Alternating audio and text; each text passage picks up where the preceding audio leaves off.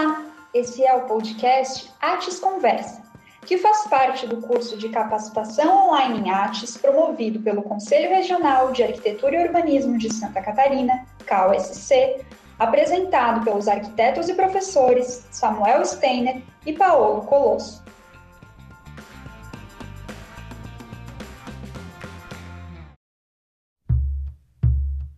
A conversa de hoje é sobre artes na perspectiva da iniciativa privada. Bom, pessoal, eu estou aqui agora com a Fernanda Hades, ela é arquiteta urbanista, cofundadora do Moralar, que já na expressão dela é um escritório com foco na inovação social. Bom dia, Fernanda, tudo bem com você? Bom dia, Paulo, tudo bom? Obrigada pelo convite. É muito bom poder falar sobre a Moralar, poder disseminar essa ideia, tentar impactar as pessoas de forma positiva. E é bom também a gente trocar uma ideia, entender o que está acontecendo, por que desse interesse. Para a gente também é um feedback positivo, que se está chegando é porque está dando resultado, e isso é importante. Legal. Fernando, então conta um pouco para nós da história e de como surgiu e que pé que está então a, a, a, esse escritório moralar de vocês e uh, conta também já aproveitando nessa nessa história e como se dá então a atuação né, do de vocês e como que essa atuação se distingue uh, de escritórios mais tradicionais? Ah, então, a Moralar nasceu de forma meio orgânica, né?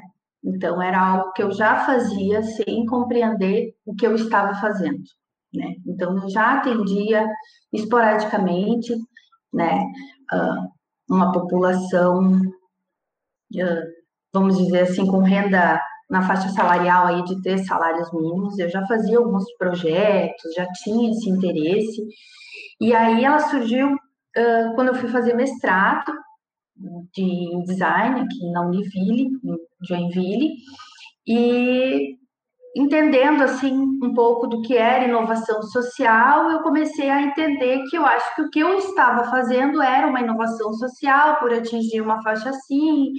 E aí eu pensei, poxa, não sei, não sei se o que faço é o que é, mas conversei com professores, né? Eu tive dois professores dentro do, do mestrado que me nortearam nessa situação, que foi o Victor e o Romão, né? São excelentes professores. E aí eu passei a ideia para eles e disse: olha, não sei, pode ser, né? E daí eles falaram: não, tem tudo a ver, vamos dar uma olhada nisso, vamos estruturar um pouco mais, né? Vamos tentar entender o que, que é esse modelo né, no momento estava bem em voga a questão da inovação social, impacto social positivo. Então, assim, em 2017 ali o termo estava bem disseminado, então se falava muito sobre isso, tinha muito assunto, né, muita matéria sobre isso.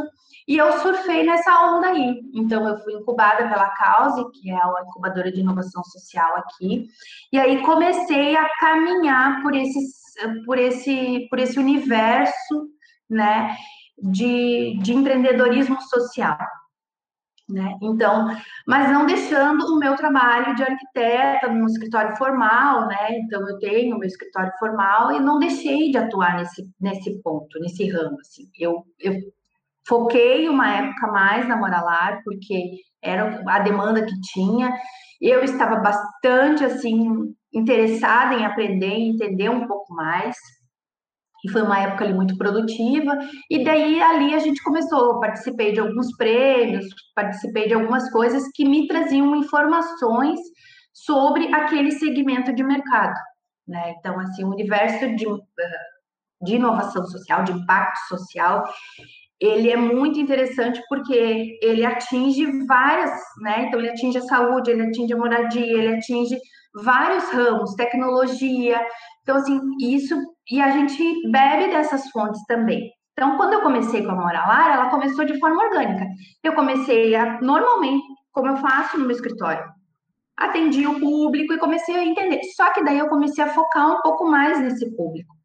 Nisso eu conheci a Graziella, ela, é, ela foi minha mentora no Sebrae, né? Eu participei da Maratona de Impacto Social e aí a gente foi premiado Então, teve bastante, foram, não sei, não me recordo, mas acho que foram mais de 200 modelos de negócio de impacto social e nós fomos um dos ganhadores. Nós ficamos em terceiro lugar e para a gente foi o prêmio máximo, assim, foi a ratificação de que isso era possível acontecer enquanto modelo. Uh, e nisso a gente foi avançando. Então, lá, começamos lá 2018, um boom bem interessante. 2019 foi um momento de amadurecimento.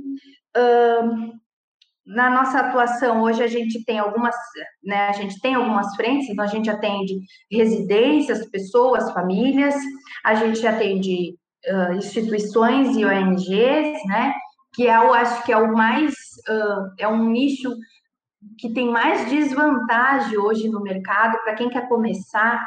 Eu vejo assim, começa por ali porque os caras tem uma demanda muito latente, né? Não que a residência, não que a habitação, não que as famílias não tenham essa demanda, mas para para início, assim, eu acho que as ONGs elas, elas têm essa, essa, esse sangue pulsando ali e é importante a gente começar por algum lugar, né? Então, assim, se hoje, ah, para quem que eu vou oferecer meu serviço? Eu diria, ofereça para eles, porque eles têm uma demanda, você consegue atuar de forma uh, paralela a um escritório convencional, porque não deixa de ser um escritório convencional. Né? A gente faz exatamente tudo que a gente faz, só que em caminhos diferentes. Então, assim, se a gente apresenta um 3D realístico numa, num escritório convencional, a gente não tem essa necessidade de apresentar ou perder muito tempo modelando renders, e isso é parte da profissão. Hoje a gente vê assim que o mais importante é o 3D. Ai, eu sei fazer 3D.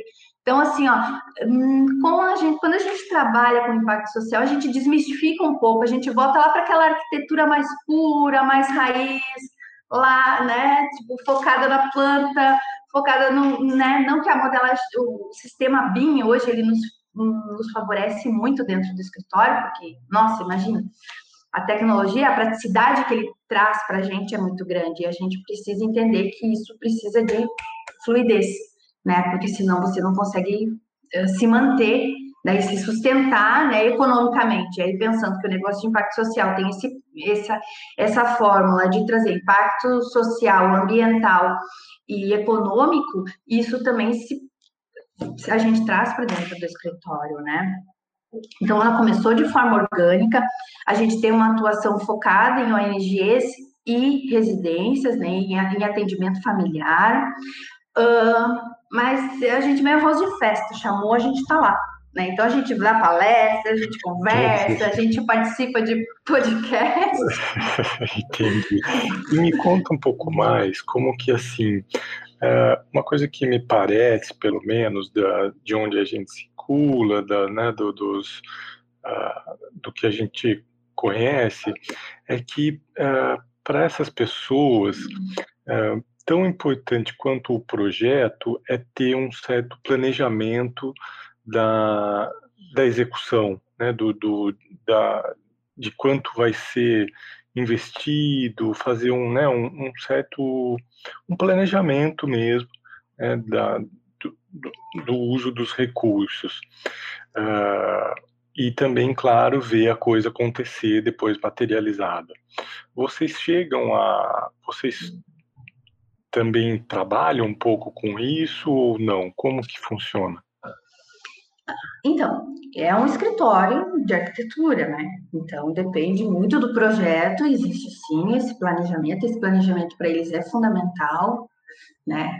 Haja vista que você vai ter que fazer muito com pouco recurso ou com nada, né? Então, assim, trazer eles para dentro dessa realidade de uma forma muito uh, sensível e coerente àquela realidade deles, né? Então, esse é um cuidado que a gente tem hoje, né? Então, executa, execução e planejamento de obra é uma coisa que tem que ter uh, uma certa sensibilidade, né? Partindo do princípio de que a pessoa tem uma necessidade uh, latente, né? Às vezes ela precisa, vamos um exemplo de uma casa, né? A pessoa tem, ela precisa, ela tem um problema de infiltração, ela tem um problema no telhado, então ela precisa daquilo para ontem.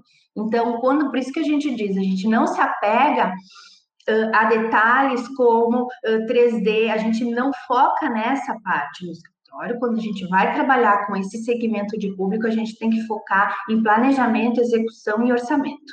Né? Esse planejamento tem que estar tá muito alinhado, porque como, que e quando né, vai acontecer, e o orçamento é quanto que essa família tem de disponibilidade financeira para que faça isso, e se ela não tem disponibilidade financeira, como que nós vamos montar uma rede para que ela tenha esse acesso e como que a gente vai favorecer essa, essa, esse intercâmbio, né, esse intercâmbio entre quem está precisando ou quem está disposto a ajudar, como é que vai acontecer isso? Então, isso eu acho importante a gente dizer, que a gente volta para aquela arquitetura raiz quando a gente planeja a partir do orçamento que eles têm. Ah, mas eles não têm orçamento.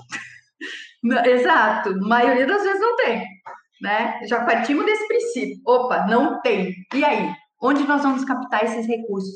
Ou quais as ferramentas que a gente vai per eh, permitir que eles acessem? E por isso eu acho o ATIS tão importante, porque é uma ferramenta que eles têm acesso a um, a um arquiteto e a gente dali pode desenrolar outras situações, né? Então, assim, como estamos ávidos pela ATIS, como estamos para que ela saia da, da academia, para que ela saia do campo uh, de, de divulgação e ela parta para o campo da prática, né? Então, assim, como a gente está esperançoso disso, mas assim, partindo desse princípio de que uh, você vai fazer um projeto e você tem que dar caminhos para essa pessoa, porque senão vai ser um papel que ele vai botar debaixo do braço e vai sair com o papel. Ok, Exato. que lindo, maravilhoso, tem um papel né? Uhum. Porque para nós é um projeto, são cinco anos de, de estudo, mas todo o conhecimento adquirido para que a gente desenvolva aquela planta baixa. Mas para ele é um papel, para ele, para que ele, ele, ele enxerga aquele papel como um sonho dele. Mas o sonho só vai se tornar realidade quando ele puder tocar, quando ele puder ver. Ai, eu tô vendo, tô, tô tocando na minha casa, eu sei, olha como tá, olha como eu tenho janela. Então, tudo isso eu percebo assim, ó, que a gente volta a fazer aquela arquitetura vernacular lá atrás, quando a gente volta, né?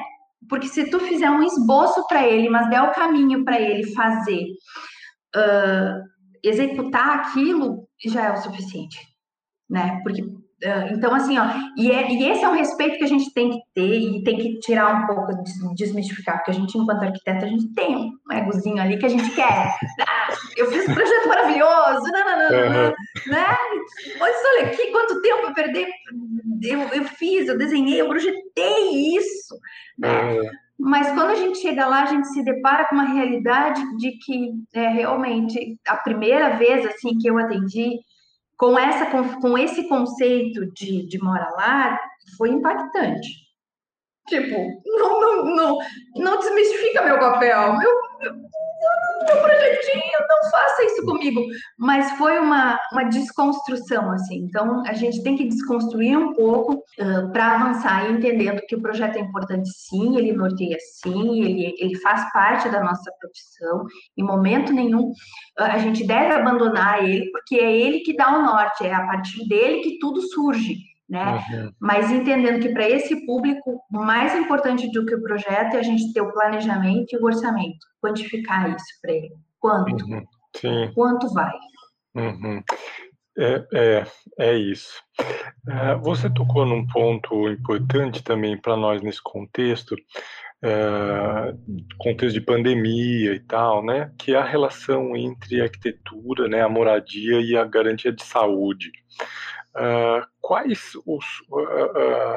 Como na, na, experiência de vocês, o que você identifica como os principais pontos aí dos problemas de saúde e que a arquitetura está tá, tá enfrentando? Então, de problemas de saúde, assim, no contexto de pandemia, né? Pensando que eu moro em Joinville e eu vou falar um pouco desse meu contexto. Cada cidade tem um contexto, né? Mas tem alguns que eles são contextos gerais, né? Então a gente pensa assim, para o segmento de público que a gente atende, a questão espacial, né? Pouco espaço, muitas pessoas. Uh, isso gera problemas de saúde absurdos, né? principalmente mentais. Hoje a gente fala muito da saúde mental. A pandemia ela trouxe a saúde mental como um, um alerta para a gente, né? O quão é importante a gente cuidar da saúde mental, né? E a gente tem uma frase aqui na que a gente fala que é assim que o espaço reflete a loucura interior, né? Então a gente vê famílias numerosas morando num, num espaço muitas vezes esse espaço não é nem segregado no sentido de que a gente tem quarto, cozinha, tudo junto menos banheiro, né? Então isso é um problema de saúde. Aqui nós temos um problema de insalubridade por conta da umidade. Então, a gente ah, tem muitos problemas relacionados à saúde respiratória por conta da insalubridade e da umidade, provenientes da umidade, né, da falta de, de, drenagem de terreno. Então, a gente atua muito dentro desse segmento, assim. Às vezes é uma torneira, às vezes é uma tubulação que não está passando. Um, questões de, nas comunidades mais carentes, esgoto, né? Então, assim, ó, imagina que todo mundo está hoje na pandemia, está em casa, está utilizando a rede de esgoto e esse esgoto está em céu aberto, então essa é um, um, dos grandes fatores aí que, que traz, né? Eu não tenho conexão na área da, da saúde, assim, tipo, ah, vamos levantar esses dados, a gente não tem esses claro, estudos claro. de dados, a gente tem mais da prática que, que consegue resolver, e assim, ah, às vezes eu não tenho circulação de ar, e eu preciso de uma janela, né? E onde colocar essa janela, né? Às vezes eu tenho, uh, então assim, esses planejamentos, né? Às vezes, ah, tá pingando, é uma caída que não tá legal do telhado, então a gente faz essa avaliação também, olha, a caída tá, faz, tá, tá para esse lado, e isso tá gerando esse ponto de umidade aqui, então, ou às vezes não tá certa, falta calha, então são soluções que a gente percebe assim, do quanto a arquitetura impacta na saúde, né, física. E aí a gente tem a saúde mental, que é a questão da falta de espaço. Muita gente habitando um pouco espaço, muitas uhum. pessoas, né, utilizando aquele espaço, e aí a gente vê aí dados também, né, que são comuns Uh, isso a gente já conversou com algumas assistentes sociais, a questão de muita gente morando pouco espaço, esse espaço não é segregado, né, não tem divisórias, não tem divisão, e aí acabam questões também de saúde física, principalmente com meninas, né, são as questões dos estupros, o aumento de casos de estupro por conta da vulnerabilidade familiar, né, então a gente vê assim, o quanto a arquitetura poderia prover ou promover que isso melhorasse ou diminuísse a partir do momento que essas pessoas tivessem espaços bem delimitados ou bem planejados nas suas casas, porque mesmo independente do tamanho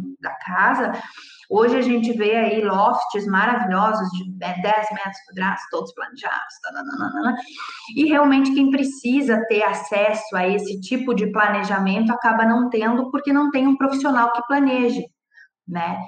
E aí, alinhando isso com material, claro, que material que eu vou usar, porque um loft bem planejado, com marcenaria bem pensada, nananã, mas como fazer isso dentro de um espaço reduzido, sem, com zero né, dinheiro? Não tem recurso, zero recurso. É. Então, assim, eu percebo que a gente tem aí um grande desafio enquanto arquiteto, que é trazer divulgar o nosso trabalho, o quanto a gente pode promover pra, de melhoria para essas pessoas, né? Mas isso passa pelo reconhecimento do poder público também, né? Porque hoje a gente tem a lei, mas se a lei não é aplicada, a gente não está sendo reconhecido o nosso valor pelo poder público. Né? Então, eu acho que isso é importante. Né? Quando a gente, quando o poder público vem e transforma a artes numa política pública, né, para acesso à habitação de qualidade, ele, ele chancela a nossa importância, ele chancela que o quanto a gente pode sim contribuir para que essas mazelas humanas sejam diminuídas, e isso é importante para a sociedade num todo. Né? Então a gente pensa assim, ah, vamos saúde, saúde pública, educação moradia, uma moradia de que moradia? Qual é a qualidade dessa moradia? Mesma coisa saúde. O que nós vamos promover para a melhoria da saúde? Ah, vamos fazer vacina, vamos fazer não sei o quê, vamos campanha de vacinação para que, né? Então, para a saúde, para a moradia também tem que existir isso, né? Se a gente for pensar, eles são a maioria, né? As pessoas que ganham renda, faixa salarial até três salários mínimos per capita são a maioria. E o é. que nós estamos fazendo? De que forma que nós estamos se movimentando? É, isso aí. Legal, Fernanda. E então, só para a gente finalizar o nosso papo, queria te ouvir um pouco. Hoje você uh, já tem um trabalho consolidado, mais conhecido. Mas como que você fazia, ou ainda então, como que você faz uh, ah, para chegar então nessas comunidades, para comunicar, esse trabalho de comunicação, né, de, de, de, também de divulgação do seu trabalho? Rapaz, já fiz de tudo. Como eu disse, arroz de festa. Né? A gente vai, a gente vai. Mas eu acho que um, um dos pontos, assim, é ter estruturado um bom planejamento de escritório.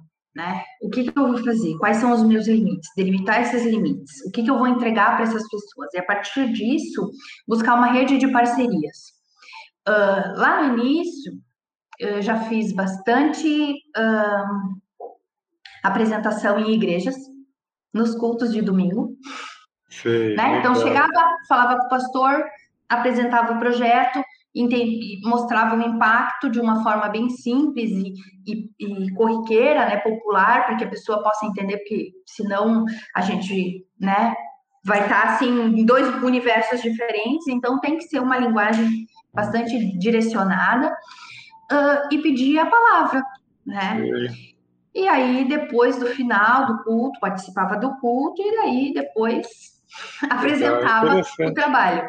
E o material de construção também foi assim: chega lá, gostaria de falar com o proprietário, bom dia, meu nome é Fernanda, da, da, da. gostaria, eu estou fazendo um trabalho assim, eu poderia sábado de manhã vir aqui fazer uma, uma apresentação para os teus clientes, ajudar eles nas situações de compra, ou e aí durante a semana ele divulgava, depois final de semana estava lá sentada eu no sábado, esperando ele chegar né? E daí eles chegavam com perguntas diversas, e aí a gente tem que ter sempre na ponta da língua questões de legislação municipal, né? Porque eu acho que esse é o grande chavão do negócio. Mas assim, desde escolha de tinta, e é legal, porque assim, ó, tu faz essa consultoria, então você se lança numa parceria, né, com benefício posterior, né? Então, assim, o, o material de construção não me pagava para mim estar lá, né? mas em compensação eu atingia o público que eu queria atender. Né? Então, isso fez com que a gente. Um, depois me movimentei na questão de conhecer assistentes sociais do município para entender essa demanda, o que, que vem, o que, né? Porque muita coisa a gente não consegue atender porque só o poder público tem poder para. Né? Mas o fato da gente conhecer essas demandas também é importante. Ó, não posso fazer, mas eu posso conhecer, posso ouvir, posso tentar entender, né? E de repente, em algum outro momento, os parceiros virem uh, a se conectar e a gente conseguir auxiliar aquele, aquele pessoal que tem essa demanda.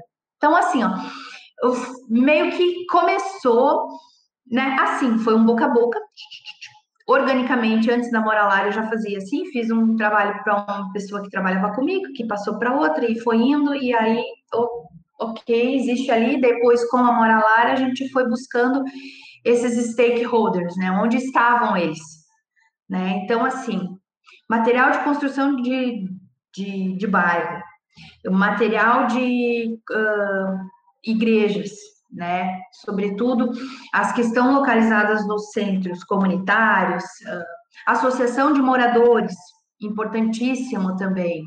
Chegar lá, dizer, promover, olha, eu gostaria de fazer uma ação, chega, coloca uma, diz, ó, no tal dia, tal dia eu vou estar lá, faz uma divulgação no bairro mesmo, sabe, para que esteja lá, porque eu acho que a gente se coloca num patamar de que a gente está aqui. Eles venham, eles, eles precisam, e eles vêm, eles vêm. Não, eles às vezes nem sabem que eles precisam da gente. Porque não existe essa divulgação do trabalho do arquiteto popular ou do arquiteto de comunidade. Não existe essa divulgação.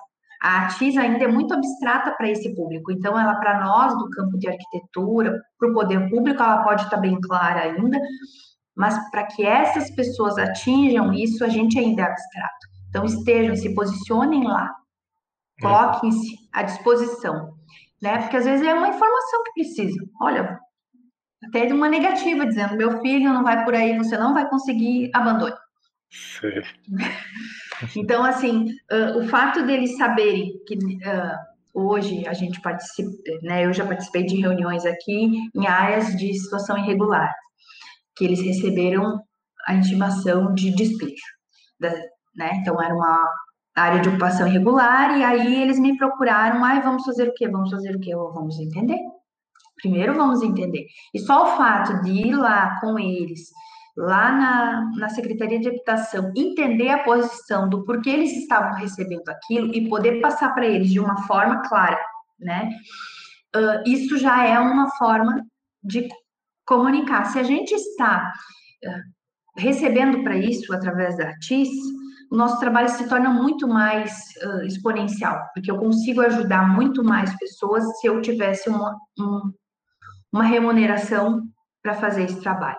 Que hoje acontece ou alguém, ou a família me paga, ou essa ONG arruma um parceiro que vai promover o projeto, uh, ou a gente se lança no escuro mesmo para ver onde vai dar. Só que para isso tem que ter uma, uma situação financeira daí. Por isso que eu trabalho, então, paralelo à Nora Lara, eu trabalho com o meu escritório que me, me permite pagar as minhas contas, né? É claro. Então, né? então assim, uh, para quem está começando, vale muito a pena. Vale muito a pena porque você começa, uh, como todo iniciante, né? Com, com assim, com parcerias, uh, você começa com essa tu despluga um pouco dessa questão de que, ai meu Deus, eu tenho um escritório para sustentar, eu tenho que estagiar, eu tenho que, entendeu? Então tu despluga porque tu tá começando, então geralmente é tu e um amigo, então, tu, tu começa com muito mais facilidade montando essa rede, né? Para gente que já tem uma estrutura e que tem que bancar essa estrutura, a gente já vai assim, um pé lá e um pé cá, um pé lá e um pé cá. Mas vale a pena, sim. Encontrar parceria, chama eu que eu já arrumo uns, uns 10 cabeças aí para nós achar alguma coisa. Tá ótimo. Muito bom, Fernanda. Legal conversar com você. Obrigado pelo papo. E quando sair, eu te aviso, então. Ah, tá obrigada. Não, é sempre um prazer conversar sobre isso, é sempre um prazer a gente poder falar, né, poder divulgar. Que bom que está chegando e espero que chegue mais vezes, mais coisas de outros lugares, de outras pessoas, porque é um trabalho que é bem gratificante. Legal, então tá bom. Obrigado, Janel Fernanda. Um abraço. Imagina, eu que agradeço. Tchau, tchau. Tchau, tchau. Este podcast é um oferecimento KSC realizado pelo Escritório de Arquitetura URB e pelo Departamento de Arquitetura e Urbanismo da Universidade Federal de Santa Catarina, com produção do Ateliê Rancho Cultural. Gravado por Paulo Colosso, com edição de Arthur Hugo da Rosa, revisão de Júlio Guber e voz de Natália Sagaz.